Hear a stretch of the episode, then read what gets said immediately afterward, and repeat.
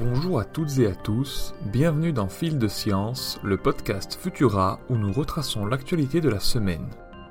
Je suis Julien Hernandez et cette semaine nous prenons la température de la pandémie avant les fêtes de fin d'année. Que nous disent les données en vie réelle concernant le variant Omicron? Les études se multiplient à son sujet et il semble maintenant très probable qu'il devienne largement majoritaire. Un fait qui inquiète étant donné que les vaccins ne semblent pas être aussi efficaces contre les risques de formes graves, même s'ils restent plus efficaces qu'une absence de vaccination, bien entendu. Cependant, plusieurs études récentes suggèrent aussi que ce variant causerait des formes moins graves que ses prédécesseurs. Une semi-bonne nouvelle étant donné qu'il semble aussi plus contagieux. Par conséquent, le nombre de décès en valeur absolue pourrait être plus élevé. Toutes ces spéculations étayées par des études préliminaires restent à confirmer.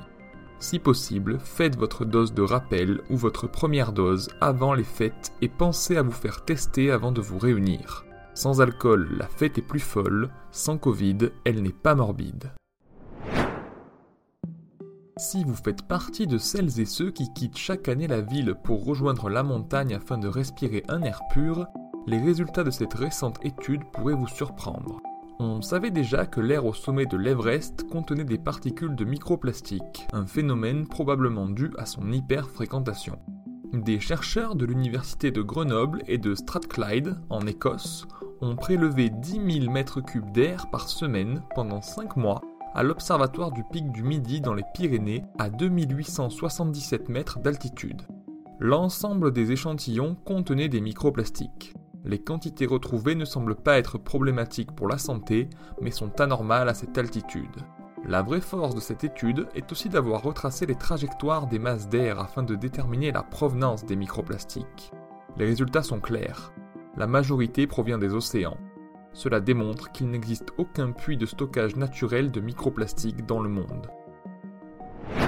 Quel âge a votre smartphone? Quelle que soit votre réponse, nous serions prêts à parier que votre batterie se décharge bien plus vite qu'avant. Des chercheurs ont peut-être trouvé une solution pour améliorer l'autonomie des batteries dans le temps. Les problèmes de charge sont causés par le lithium qui s'accumule au fil des phases de décharge-recharge. En faisant en sorte que cet amas de lithium participe au processus de charge, les batteries ont gagné 30% de durée de vie. À l'heure de l'obsolescence programmée, cette prouesse technologique est plus que bienvenue. On en était déjà presque certain, mais une nouvelle découverte vient confirmer cet état de fait. Les oiseaux sont bel et bien les descendants des dinosaures.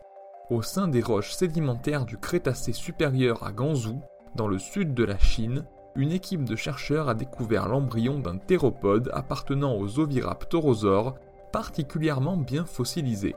Ce dernier serait vieux de 66 à 72 millions d'années. Surnommé Baby Yingliang, le fossile de l'embryon témoigne d'une posture caractéristique au sein de son œuf que l'on ne connaît actuellement que chez les oiseaux. Cette posture leur permet d'éviter un risque accru de mort à l'éclosion.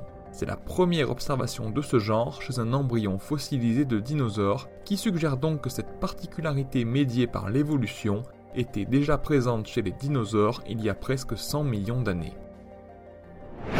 Une équipe d'astronomes vient de faire une découverte impressionnante. Un amas de plus de 70 exoplanètes errantes dans la galaxie.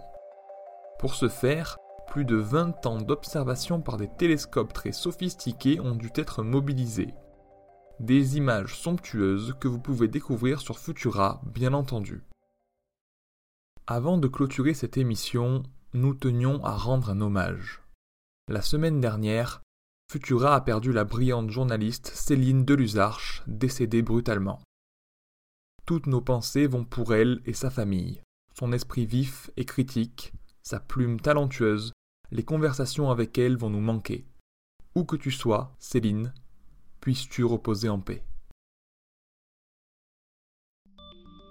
Pour ne rien manquer de l'actualité scientifique, rendez-vous sur les plateformes de diffusion pour vous abonner à Fil de Science et à nos autres podcasts. Si cet épisode vous a plu, n'hésitez pas à nous laisser un commentaire et un like sur Tumult et à nous y poser vos questions. On se retrouve vendredi prochain pour un récap de l'actualité scientifique marquante de l'année 2021. Bonne fête de fin d'année à tous